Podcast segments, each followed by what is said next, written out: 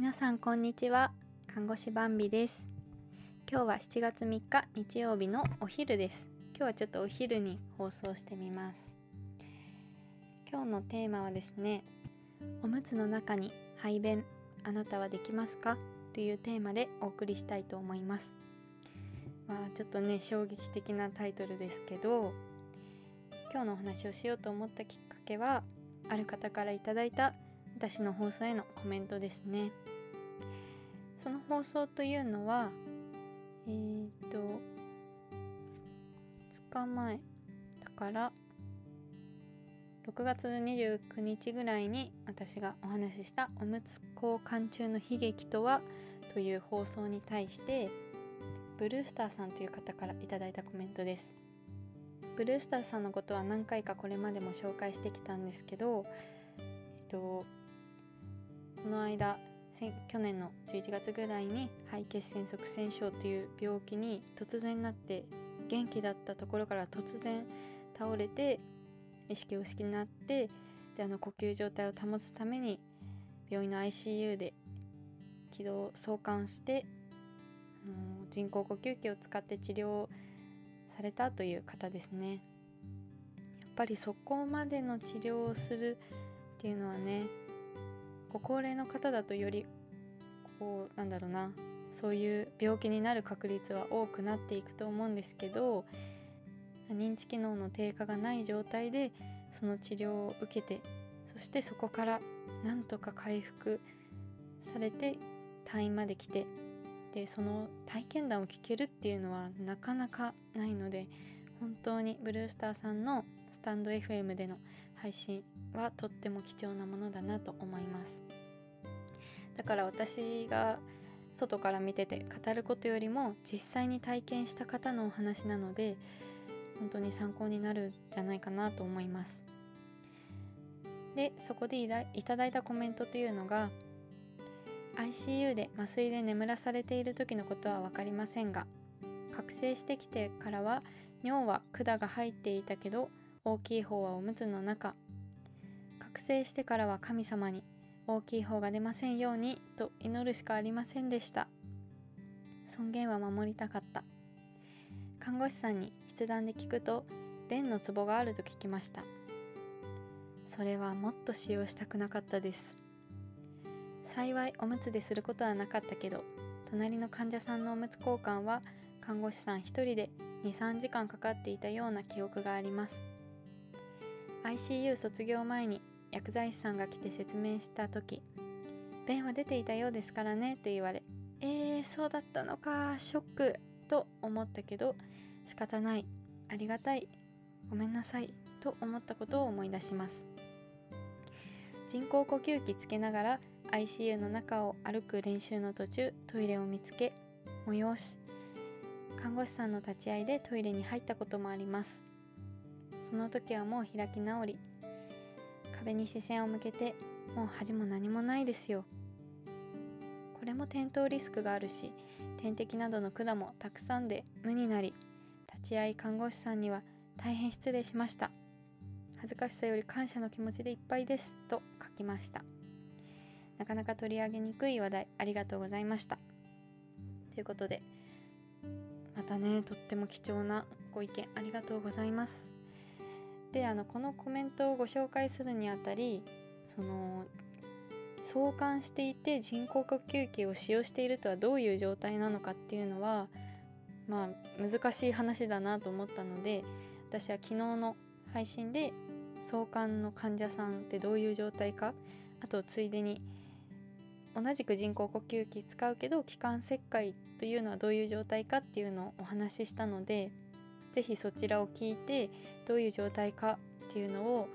なんとなくイメージできるようになって聞いてもらえると嬉しいなと思います。まずねこのコメントをちょっとずつね私がコメントに対してコメントしていきたいなと思うんですけどそうあの基本的に人工呼吸器を使ってる患者さんは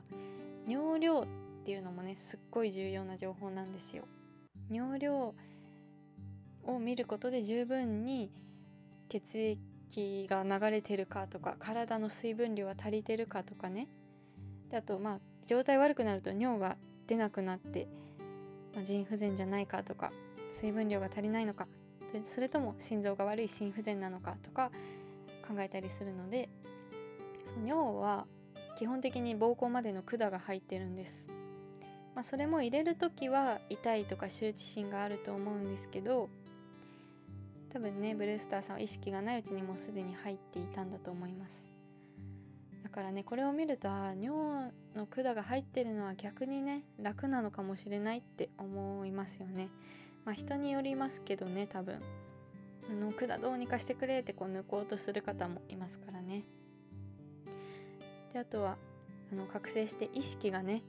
自分は病院にいて治療を受けているっていうふうに分かるようになってからは神様に大きい方が出ませんようにと祈るしかありませんでしたっていうことなんですけど私たちからすると3日ほど出ないとあやばいなってなるんですよね。なぜかというと、まあ、便が出ないけどこの時はねおそらく経管栄養って言って鼻から胃まで管を入れてそこから栄養剤を投与していると思うんですね。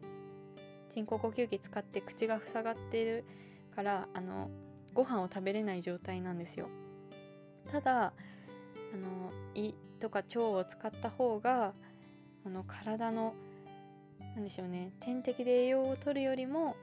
体の機能をしっかり使えるっていうメリットとあと腸を使うことで腸って免疫のなんだろう司令官だっけ？なんだっけ？もう免疫を一番司っている間で腸を使わないと感染症にかかりやすくなるとかがあるので経過栄養してでも腸を使うっていうのはめちゃくちゃ大事なんですね。で経過栄養でしっかり1日分の栄養を入れてるのに便が出ないっていう状態ってことは便が詰まっちゃうかもしれないんですよ腸の中でね。そうすると、ま腸閉塞っていう状態になったりしてお腹激痛になって、まあ、ひどいとこう腸が破れちゃったりとか、まあ、あとは嘔吐しちゃってそれが肺に入るともう本当にそれで誤嚥性肺炎で一発で死んじゃう可能性もありますから窒息の可能性もあるしだからね特に経過栄養中の方は便が出てるかってめちゃくちゃ大事なんですよね。とはいえ患者さんからするとベッド上でしなきゃいけないなら便は出ないでほしいって思いますよね。で看護師さんから便のツボがあると聞きました。それはもっと使用したくなかったですってことで私はあの正直これを読んで反省したんですけどおむつじゃなくて便の容器ならちょっとはいいんじゃないかって思ってました。正直。だから「便ここじゃ出ないよ」って言ってじゃああのー症状便器っていうのがあってこのプラスチックのやつをお尻に入れることでちょっと生き見やすいかもしれませんよとかね提案してきたんです今まで。でもねもっと使用したくなかったっていうことですね。まあそれをねきっと片付けるっていう手間を取らせるとか便を見られちゃうっていうのが嫌だなと思うとか、まあ、あとそもそもベッドの上でっていうのが嫌だっていうのがあるのかなと想像します。でもねこれ難しいですよね。トイレに行けるほどの回復が望めてない時とか動くことで呼吸状態が悪化して、まあ、命の危険がある場合とかはどうしてもベッドからは動かせませんから難しい問題ですね。なんまあ、そこはねコミュニケーションなのかなと思います。どれだけこう動くことでその方にとってリスクがあるか。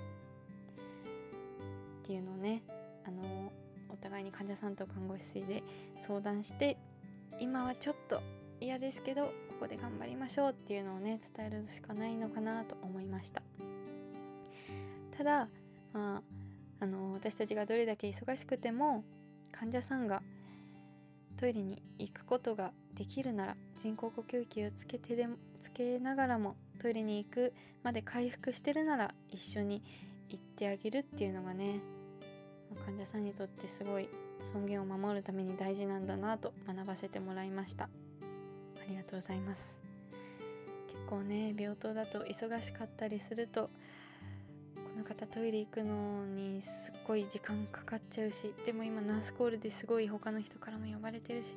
食事介助もしなきゃいけないのになんかこう食事と排泄一緒にするのもなみたいなとか考えちゃって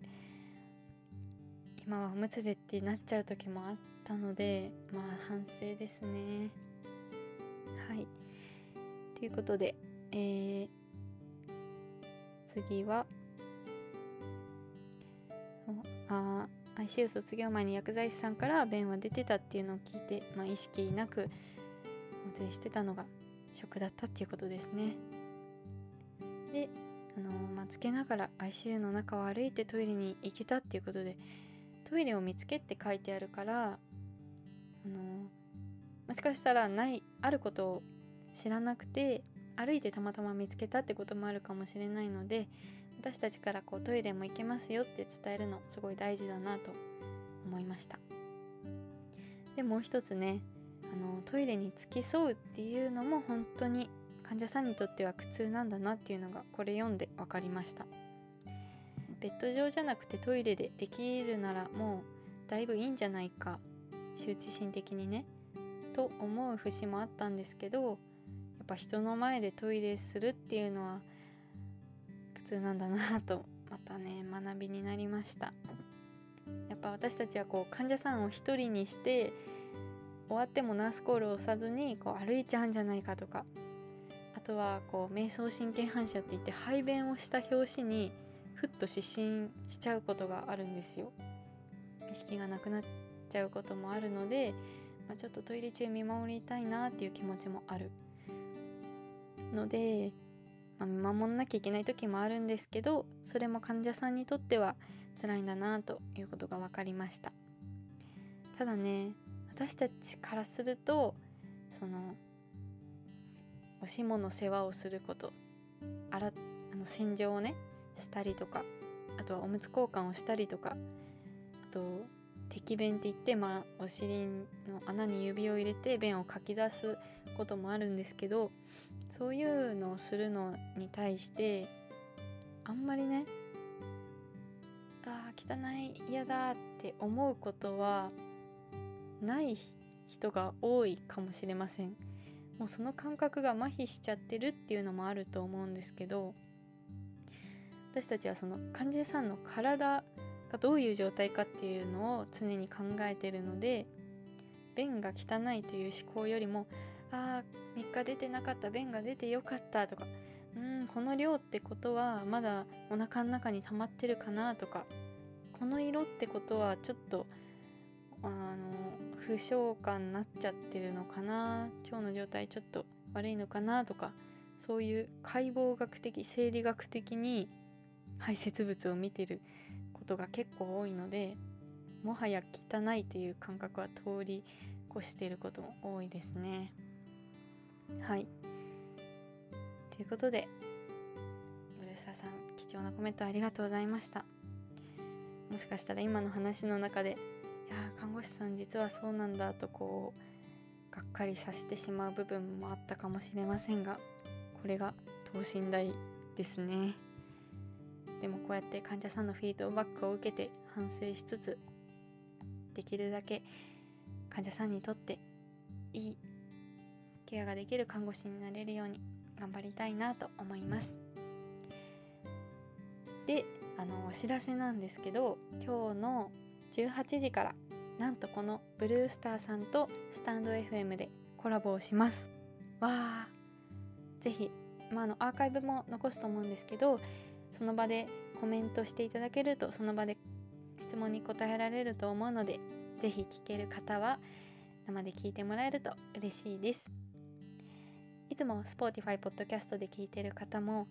スタンド FM っていうアプリを落としていただいて看護師バンビのえなんだっけ？違う違う看護師バンビのお父さんに送るラジオっていうのを検索していただくと